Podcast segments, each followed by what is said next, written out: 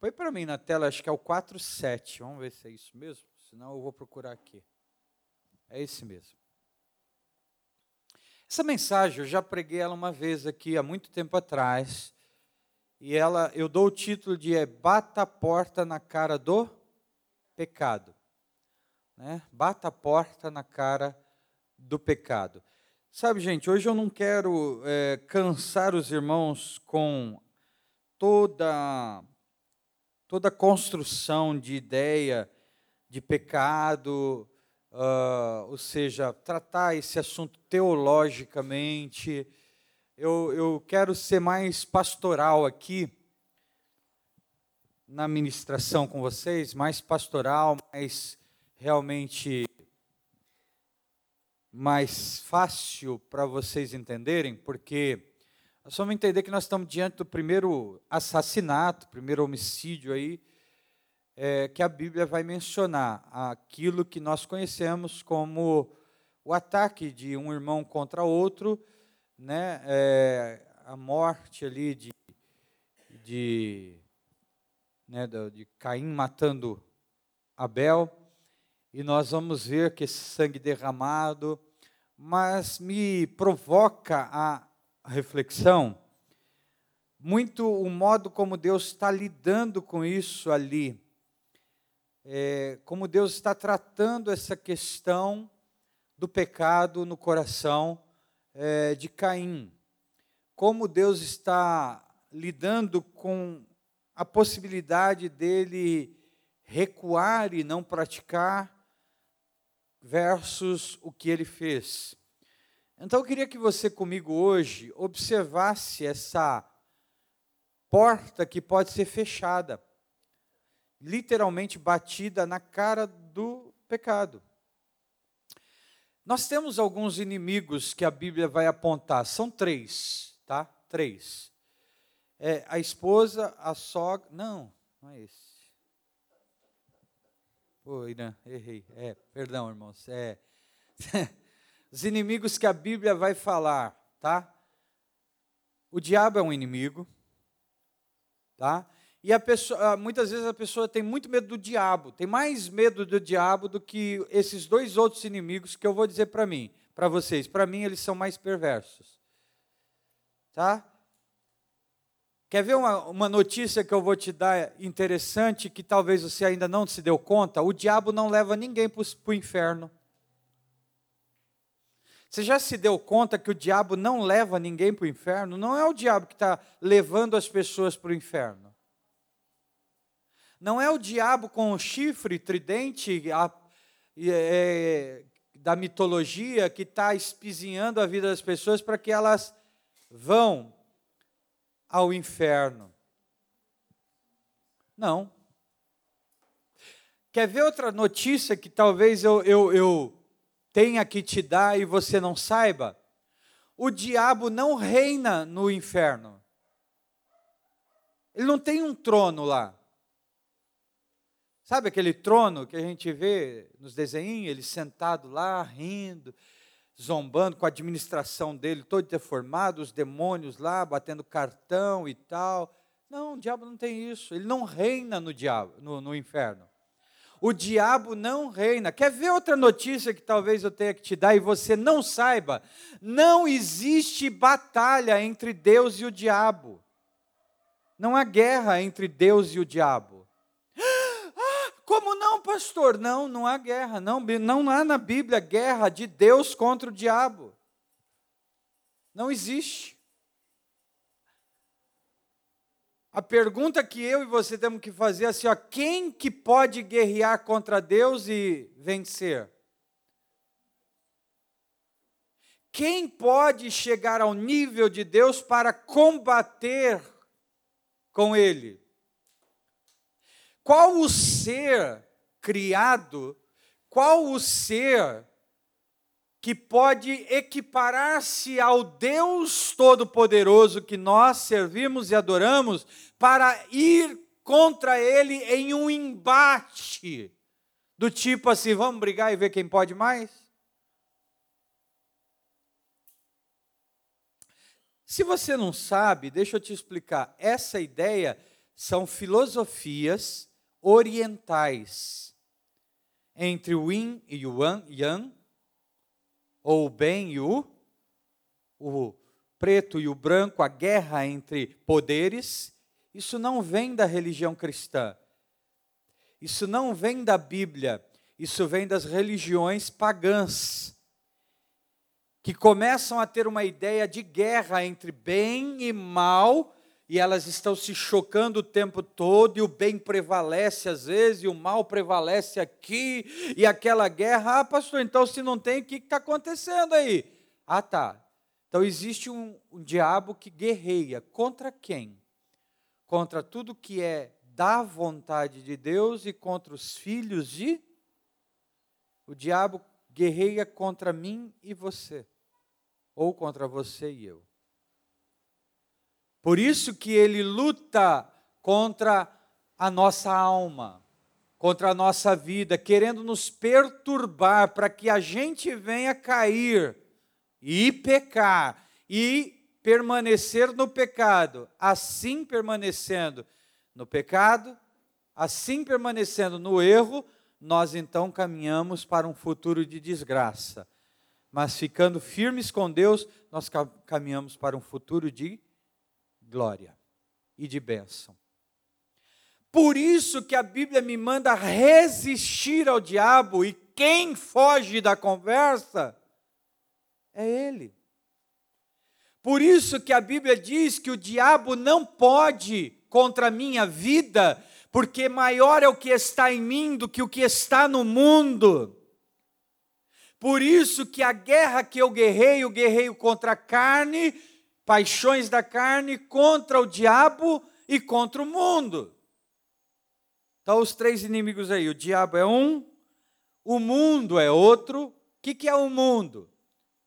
O mundo é o conceito, a ideia, o governo que rege a vontade humana, não a vontade de Deus. Quando a Bíblia fala que o diabo atua nas regiões celestiais, ele governa, ele reina ali, ele, ele trabalha ali nas regiões celestiais, o campo de trabalho dele é nas regiões celestiais, é porque ele está fazendo o quê? Governando impulsionando, agindo para que as pessoas andem segundo o conceito do mundo. Eu não amo o mundo, pelo contrário, a Bíblia diz que se eu amar o mundo, o ódio de Deus está sobre mim. Deus não ama o, aqueles que amam o mundo. Porque quem se torna amante do mundo tornou-se inimigo de então, quando eu olho o mundo, o mundo não é para apaixonar-se por ele, o mundo não é para gostar dele, o mundo não é para viver paixões com ele, o mundo é para olhar para ele e dizer assim: ó, eu sou a luz do mundo e eu sou o sal desta terra, eu é que influencio o mundo, eu é que invado o mundo, e não é o mundo que me invade, não é o mundo que me influencia, não é o mundo que determina a minha vida. Eu vou até o mundo para exercer a influência de Deus. Por isso eu não ando como o mundo anda, não faço como o mundo faz, eu não sigo a rota do mundo, eu não caminho pela moda do mundo, eu não caminho pelo caminho que o mundo caminha. Por isso que é uma briga muito grande e uma diferença muito grande entre o que é ser igreja e o que é ser mundano. E sabe o que mais nós queremos? Ser uma igreja mundana, cheia de conceitos mundanos, ideias mundanas. Mundo, pense, é um governo que rege alguma coisa e o mundo jaz. Jaz quer dizer, e nós vamos ler essa palavra hoje também, jaz nesse conceito, o mundo jaz no maligno, não é que ela pertence ao maligno, do Senhor é a terra e todos que nela há, não dê ao diabo nada, que ele não tem nada. Do, o mundo pertence ao Senhor, dele é a terra e todos os que nela habitam. Toda alma pertence ao Senhor, a alma que pecar, essa Toda alma pertence a quem, gente? Nenhuma vida é do diabo, todas são de Deus, mas a alma que peca, essa perece. Não deu ao diabo nada porque ele não tem nada. Então nós vamos parar com essa batalha. Ô, oh, rapaz, o diabo está furioso aí, ele está mesmo. Querendo te derrubar, sim. Mas Deus, contra Deus, não há luta, não há briga, ele perde todas. Deus triunfa sempre, o governo e a vontade de Deus prevalece.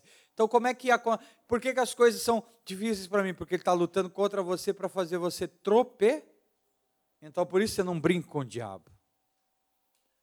Não encare-o sem as armas espirituais e permaneça livre em santidade, porque, mais uma vez, vou, repetir o versículo: resistir ao diabo e ele fugirá de vós. Então, o mundo é um inimigo, o diabo é outro. E qual é o terceiro, pastor? Talvez esse seja o pior. O pior. O meu eu é o meu inimigo. O meu maior inimigo sou eu mesmo. O maior inimigo é aí, ó. Você olha para ele todos os dias quando você se olha no espelho. Esse é o seu maior inimigo. Por quê? Porque ele, por vezes, luta contra você mesmo. Te pondo para baixo, te desanimando nas coisas, te ofendendo. É aquela luta que eu luto contra mim mesmo. Por isso, Paulo vai dizer o seguinte: eu esmurro o meu corpo para servir a quem? A Cristo. Eu obrigo. Teu corpo queria vir para a casa do Senhor hoje? Talvez não. Ou na maioria das vezes não. Teu corpo quer orar? Não. Tua carne quer fazer a vontade de Deus? Não. Tua carne quer lutar o tempo todo contra as coisas que são de Deus. Tua carne não entende as coisas de Deus. Tua carne só entende as coisas da carne. E por isso ela quer satisfazer a ela mesma. Por isso que a ideia de eu preciso ser feliz a qualquer custo não tem a ver com Deus, tem a ver com a carne. Deus nunca prometeu dar a você felicidade a qualquer preço. Deus só disse que a felicidade só é encontrada plena nele debaixo do que? Da vontade dele. Por isso que não dá para separar porque eu quero ser feliz, não dá para transar com meu namorado porque eu quero ser feliz, não dá para eu ter uma amante porque eu quero ser feliz, não dá para eu surrupiar, corromper, roubar, é, é, assaltar financeiramente os cofres da igreja ou a, a, sonegar os impostos porque eu quero ser feliz e ter minhas coisas. Não dá, porque todas essas coisas são desesperadamente falsas felicidades, porque a verdadeira felicidade está em fazer a vontade de Deus e não da minha carne. Está entendendo aqui? Hã? Mas não, nós criamos o estereotipo de que é o seguinte: eu preciso ser feliz a qualquer custo. Então não importa se eu vou ofender a Deus, eu vou ser feliz. Porque Deus, aliás, Ele quer a minha felicidade. Peraí, Ele quer mesmo? Mas de que forma Ele quer a sua felicidade? Segundo o que Jesus disse, Ele diz assim: olha, eu dou uma paz para vocês que o mundo não dá. A alegria que eu dou, ninguém tira. A paz que eu dou, o mundo não pode oferecer. Ninguém pode oferecer aquilo que eu tenho porque é diferente daquilo que o mundo ofe oferece. E a sua carne. Então, os três inimigos que você tem que lutar é o pecado, o diabo e a carne. Hoje nós vamos falar de um deles, mas de uma forma não muito teológica, para eu não ficar aqui confundindo os irmãos ou enchendo a cabecinha dos irmãos. Vamos ao texto. Você consegue ler aí? Vamos lá. Bom, o texto passa-se com Caim e Abel. Vamos lá, Caim oferecendo oferta, Abel oferecendo oferta para Deus. Deus aceita de um, rejeita de outro. Eu não vou entrar nesses méritos, não é o, o interesse dessa manhã. Mas um deles é rejeitado, justamente o de Caim. A oferta de Caim não foi aceita por Deus, tá bom? Aí ele começa a ficar com semblante desca Ido. Ele começa a ficar cabisbaixo, chateado, inquieto, magoado, entristecido. Meu irmão, deixa eu falar uma coisa. Eu tenho visto na igreja um monte de gente aqui, ó, cabisbaixo, chateado, semblante caído, não consegue encarar, não consegue olhar, não está encontrando mais alegria. Eu tenho orado por você, saiba disso. Eu espero que em Deus você recupere a sua alegria, porque também eu tenho meus momentos de cair o semblante, de desanimar com as pessoas, de entristecer com as pessoas, de chatear-se comigo e com os outros, mas não me dá o direito de deixar de buscar a vontade de Deus. Eu preciso reerguer a minha cabeça, sorrir e olhar lá para frente, porque talvez esse cabeça caída, baixa, semblante caído pode me levar à destruição. Por que, que Deus não aceitou minha oferta? Qual é o problema? Aí o que, que acontece? Deus vai chegar para ele, percebendo que ele está com o semblante caído, e dizer: por que descaiu o teu semblante? Por que você está tão desanimado, chateado? Por que magoou o seu coração? Por que você está assim? Aí Deus faz uma oferta para ele, dizendo o seguinte: se você fizer o bem, não será aceito, mas se não o fizer, saiba que o pecado o ameaça à porta. Em algumas versões vai dizer o pecado jaz à porta. Ele deseja conquistá-lo, mas você deve dominá-lo. Mas você deve dominar. Aleluia. Leia mais uma vez aí, só para você.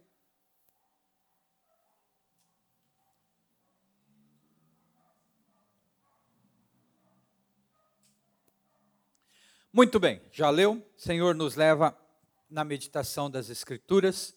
Amém. Amém. Muito bem.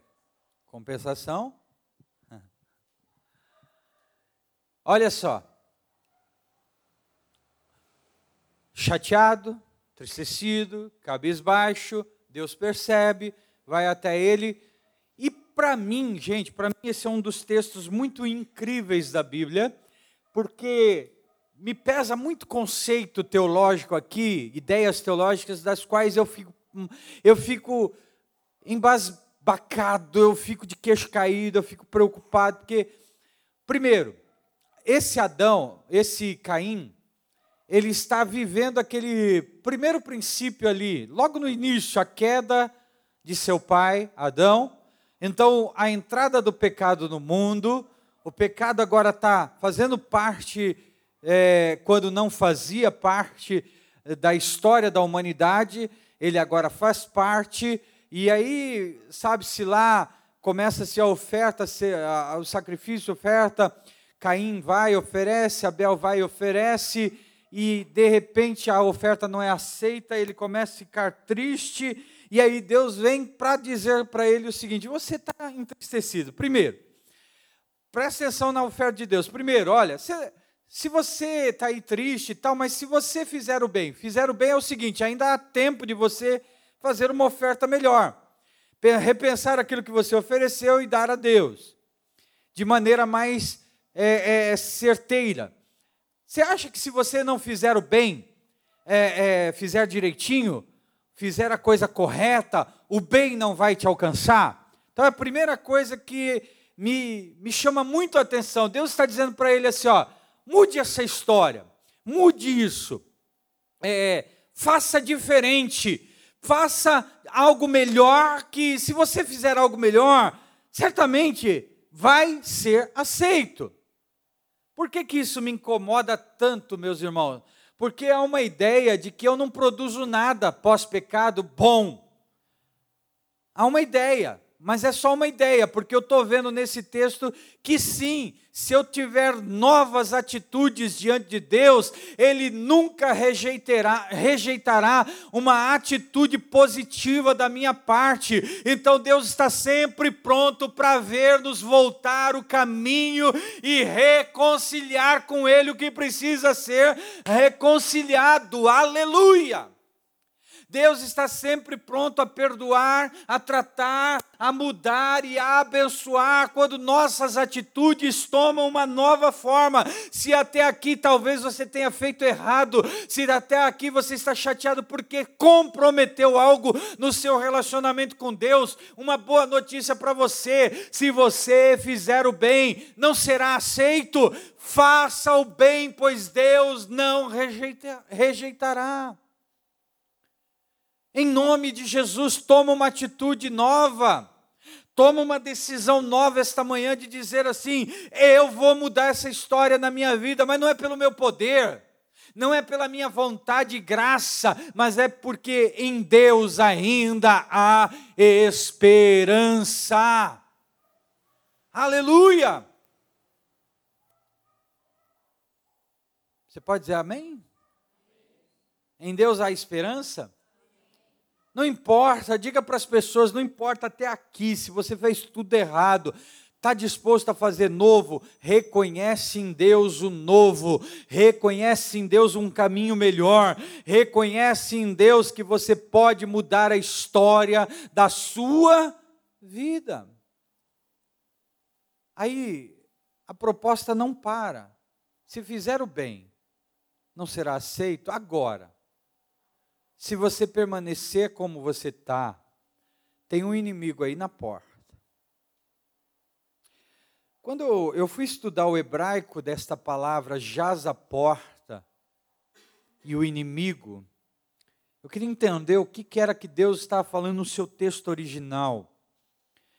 Cara, a ideia desse inimigo na porta, você já deve ter assistido muitas vezes quando aquele animal, seja ele um leão, um leopardo, ele fica à espreita. Você já viu?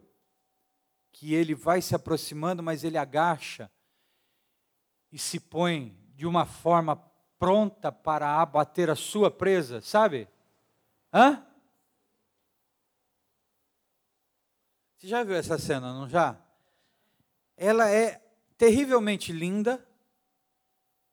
A gente fica vendo aquilo e fala: quando vai ser o ataque? Ela é assustadora, terrivelmente assustadora. Agora, o que, que você percebe? A presa. A presa está tranquila ali, ó. comendo, vivendo. De repente, o ataque vem. Sim ou não? E arrebenta com a presa. Morte na certa, acabou para ela. Aí a Bíblia vai falar que é justamente assim que o pecado está lá como um animal, como um animal doido, a espreita, louco para te derrubar. Gente, sabe qual é o problema da gente? Que a gente olha o pecado com amor, com respeito. Eu queria que hoje, no mínimo, no mínimo, você pensasse o seguinte: o pecado não é meu amiguinho.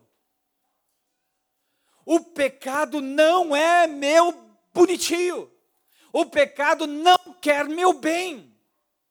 O, olha, tem um livro que é chama-se Puxa, fugiu o nome dele agora, mas talvez eu lembre.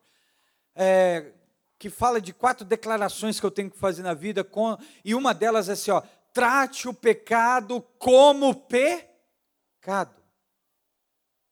Não brinque com o pecado. Nós estamos vendo as pessoas cada vez mais brincar com relação ao pecado. Tudo é aceitável, tudo é normal, tudo está bem. Ah, pode viver amasiado, tá ok. Pode viver na homossexualidade, não, ok. Pode viver roubando, ok. Pode viver é, é, maltratando, ok. Está tudo normal. Fumar, beber, se embriagar, está tudo normal hoje. Trate o pecado como ele é, pecado. Ele não é seu amigo, ele quer te arrebentar.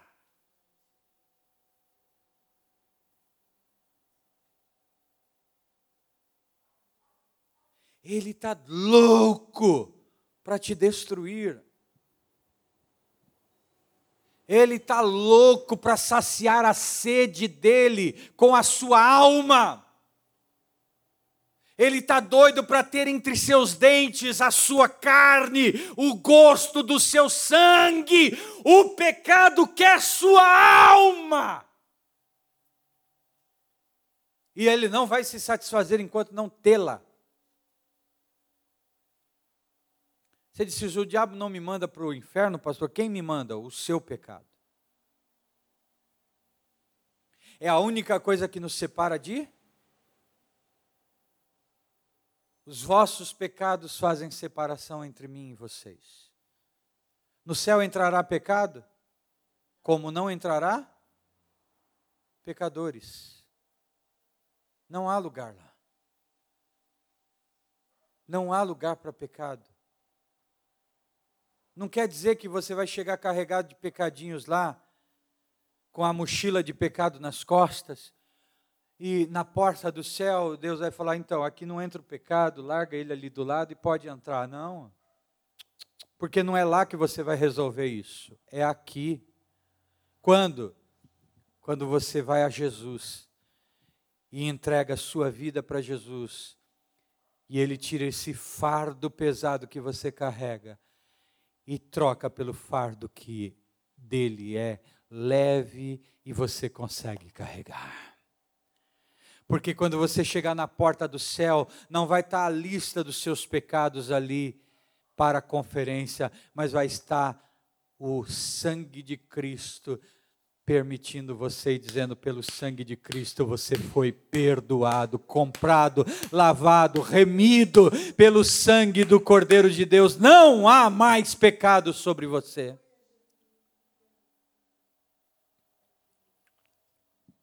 Mas esse pecado está com gosto de sangue na boca, ele não vê a hora de morder, de matar. Não brinque com o pecado. Não faça alianças com o pecado. Você quer ver um versículo interessante da Bíblia? Hebreus 12, 4. Abra lá.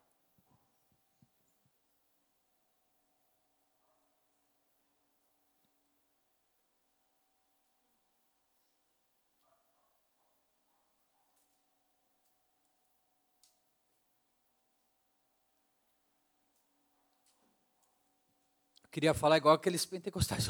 Hoje eu estou ungido. Ah, uh.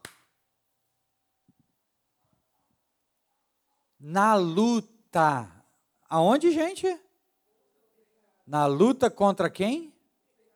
Vocês ainda não resistiram até o ponto de derramar o quê?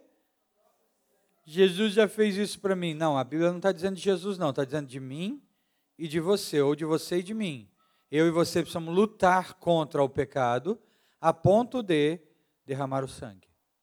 O que, que é isso? Irmão, quando a Bíblia fala para resistir, você acha que resistir é um simples, ah, para, deixa, não. É ir até as últimas? Até as últimas? Até derramar o sangue. Você não foi ainda até lá. É o que a Bíblia está dizendo para nós. Na luta contra o pecado, a gente ainda não derramou o sangue. Mas a gente tem que lutar a ponto de, até o fim, não ceder à pressão do.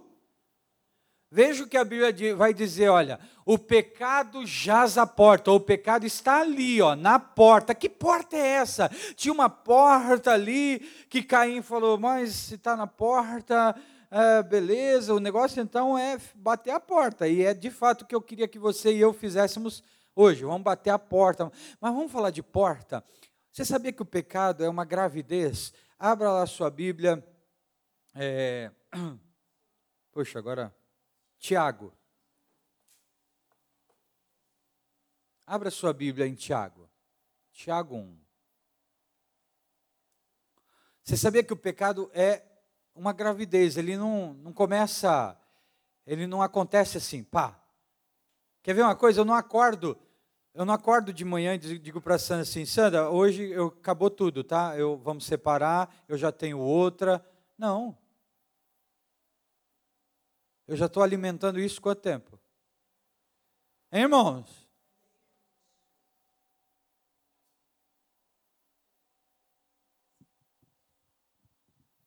Eu já estou alimentando o pecado, ó, ó.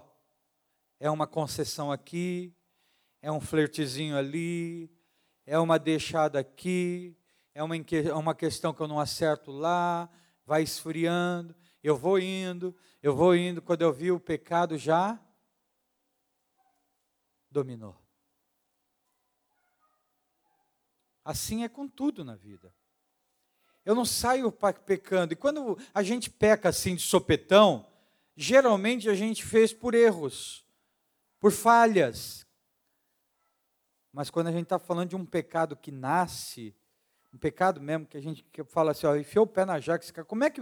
Aí você faz aquela famosa pergunta, mas não era pastor? Ele não pregava a palavra de Deus? É que não nasceu naquele dia que ele confessou ou que ele foi pego, irmão. O pecado está ali, ó, marinando. Você sabia que o diabo não tem pressa, né? O único que tem pressa é a gente. O diabo não tem pressa nenhuma, não. Tem uma ideia aí, ó, o diabo tem pressa. Não. Você sabia que nem Deus tem pressa? Ah, você já viu aquela conversa? Deus está com pressa, irmãos. Não, Deus nunca está com pressa. Ele nunca chega atrasado. Ele sabe todas as coisas. Ele conhece tudo. Ele pode ter urgência. Pressa não. Você sabia que há um versículo na Bíblia que diz: aquele que crê não se apresse. Pressa não é uma coisa muito boa. Pressa não é algo que a gente tem que valorizar. Porque se a gente está fazendo as coisas com pressa aí, alguma coisa está errada. Ou a gente está fazendo porque não estava fazendo devia, e agora tem que fazer, que a gente não se organizou, porque alguma coisa aconteceu, mas a gente trabalha não é no reloginho, é o relógio de Deus. Não, e o diabo também não tem pressa. Ele marina, sabe? Ele vai, ele vai dando corda, ele vai cercando, ele vai, ó, ó, ó, ó o animal, tá só observando, deitadinho, esperando. Dali a pouco, ataca. Tiago 1. Deixa eu ver qual que é o versículo. Pode passar, por favor. Vamos, vamos passando aí. Pode passar. Pode ir. Pode ir. Pode ir. Pode ir. Pode ir. Mais um. Oi? Obrigado, Sandra, porque são meus olhos. Vai, para o 15 direto, então. Vamos ver se é o 15 mesmo. Isso, ó. Volta um só antes, que é para dar o contexto. Ó, cada um, porém, é tentado pelo próprio mal, porque vai falar assim, ó, ninguém pode dizer que de Deus é, porque Deus a ninguém tenta. Deus não tenta ninguém, tá? Deus não sai tentando as pessoas para ver se elas são aprovadas ou não, tá? Pondo você no rolo. Não. Cada uma, porém, é tentada pelo próprio mal desejo, sendo por este arrastado. E olha só, cedo. Gente, o pecado ele é sedutor. Vamos lá? Então, esse desejo, tendo concebido, ou seja, você está grávido. Ele ficou seduzindo, engravidou, aí está gestacionando. Tendo concebido agora, ele vai dar a luz. Esse mal aí vai dar a luz ao pecado. E o pecado, após ser consumado, porque veja bem, deixa eu falar a história de Caim. Estou chateado, Deus não aceitou o convite. Olha a sedução do pecado. É, Deus não gosta de você. É, ele não é legal com você. Estão dizendo que Deus é bom, mas não é tão bom não, porque se ele fosse bom, você não estava assim. Ó, sedução. Dali a pouco, Deus vem e fala: rapaz, não faz isso, faz o bem. Ele diz: Aí o, o, pecado lá, a sedução vai dizer: faz bem nada, rapaz. Você já faz tantas vezes. Toda vez que você faz, ninguém liga. Toda vez que você faz o bem, ninguém está nem aí. Qual foi a última vez que alguém reconheceu o bem que você fez? A sedução aí. Dali a pouco ele gestou. Ele está grávido, ele vai dar a luz. Qual é a luz? Eu vou matar o meu irmão. Estou com ódio dele. Mas ele matou? Ainda não. Matou? Deus está dizendo para ele: não faz, faz o bem, mas ele não matou. Só que depois que saiu dali da conversa com Deus, ele levou o irmão dele para até, até ir, meu irmão, é tempo demais, viu? Para para pensar um negócio desse. Até ele ir com o irmão dele, até um local, pegar uma pedra, tudo isso está na cabeça dele, fervilhando. Dali a pouco ele consuma o pecado. O que, que ele faz? Ele mata. Depois que ele matou o pecado ali, o que, que ele gerou? Morte. Morte do irmão? Também. Mas a maior morte ali é a dele. O pecado nunca mata o outro, o pecado mata você. O pecado não tem interesse de matar o outro, o pecado tem interesse em matar você. Eu sei que Caim está com Deus, eu sei que Abel está com Deus. Por quê? Porque Hebreus vai me dizer que o sangue dele clama ainda hoje, mas o sangue de Cristo é maior que o de Caim, de Abel. Clama ainda mais e pode salvar. Eu sei que Deus resolveu as coisas ali, mas eu sei que o pecado gerado ali levou à morte. Bom, para a gente caminhar para o fim, qual é a porta que eu abro então ou eu fecho Jesus vai dizer qual é ela. Jesus vai dizer assim, ó, do coração do homem. Como é que eu sei que é uma porta? O meu coração aberta. Porque é justamente o que o texto no seu original vai falar. Quando Deus fala para ele, o pecado jaz a porta, é o seu coração não pode estar aberto para ele. Feche o coração não abra o seu coração para o pecado. Gente, é aqui que as coisas começam a ser alimentadas. Por isso, Jesus vai dizer: do coração procedem os maus, do coração procedem os adultos, do coração procedem os males, o ódio por isso que é tão difícil quando alguém adoeceu no seu coração. E quando é que a gente pesa o semblante? Quando o coração está entristecido, quando o coração está abatido, quando no coração não há mais vida, mas o coração agora só gera morte, morte, morte. Por isso que Provérbios vai dizer: ah, que de tudo que se deve guardar. Guarda, pois, o teu coração, pois dele procedem as saídas para a vida ou morte. Já ouviu a expressão azedou o coração?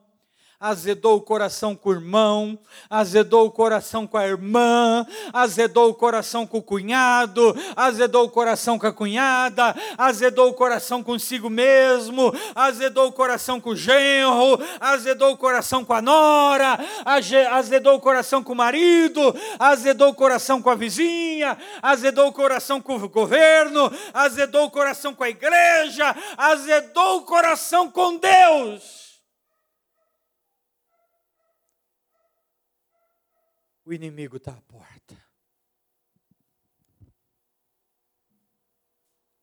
Desesperado para ter seu sangue na boca dele. Desesperado para destruir você. Mas hoje, como Deus falou a Caim, Deus fala a mim e a você nesta manhã. Compete, aqui vem para mim os maior, o maior desafio. Mas não é para nós, é para Caim. Deus diz a Caim quando ele não tinha o Espírito Santo. Deus diz a Caim quando o coração dele ainda era de pedra. Deus diz a Caim quando ele ainda não tinha nem Jesus. Mas Deus disse a Caim: compete a ti dominá-lo. Porque talvez ele não conseguiu dominar, porque ele não tinha o Espírito. Eu só estou conjecturando, não estou afirmando porque talvez ele não tinha o Espírito Santo, porque talvez Jesus ainda não tinha sido vindo para ele, porque talvez ele ainda não tinha é, o que nós temos. Agora Deus está dizendo para mim, para você, esta manhã, eu e você somos diferentes de Caim, porque nós, a nós foi dado o Espírito Santo dele, a mim e a você foi derramado do seu Espírito. Eu e você temos Jesus no coração agora, e eu e você não temos mais um coração de pedra, mas um coração de carne, que segundo Ezequiel 36, 26 era promessa, Deus disse: Eu vos darei um coração novo, um coração de carne, e nele imprimirei as minhas leis. Em Jesus, eu e você temos um novo coração que pode obedecer à vontade de Deus, e por isso Romanos vai dizer: o pecado não mais terá domínio sobre vós. Se Caim não conseguiu, eu e você podemos em Cristo Jesus. Eu creio que ele podia, porque Deus disse. Mas eu creio mais que eu e você podemos, porque em nós não é só o que Deus disse, mas é o que Deus também já fez. Temos um coração cheio do Espírito Santo. Agora, continua alimentando o azedume dele. Esse inimigo não perdoará.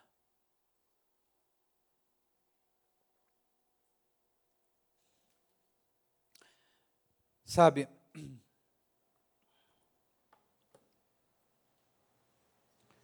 Eu acho que foi Spurgeon, se não foi Spurgeon, me perdoa. Ou, não, perdão, foi John Wesley. John Wesley disse o seguinte: Me dê cem homens que não temam outra coisa a não ser o pecado, e eu sei, serei capaz de transtornar o mundo, de mudar o mundo. Você quer mudar o seu mundo? Tema o pecado mais do que qualquer coisa. Quando eu digo temer aqui, é rejeitá-lo, que temer a Deus em primeiro lugar. Mas não brinque com o pecado, você vai ver tudo mudar ao seu redor. Feche teus olhos. Vamos orar. Muito obrigado, Deus por Jesus o Cristo, pelo Espírito Santo. Muito obrigado, Senhor, pela promessa de um coração novo, de uma vida nova, cheia da tua presença. Mas, Senhor, muitos semblantes caídos, entristecidos,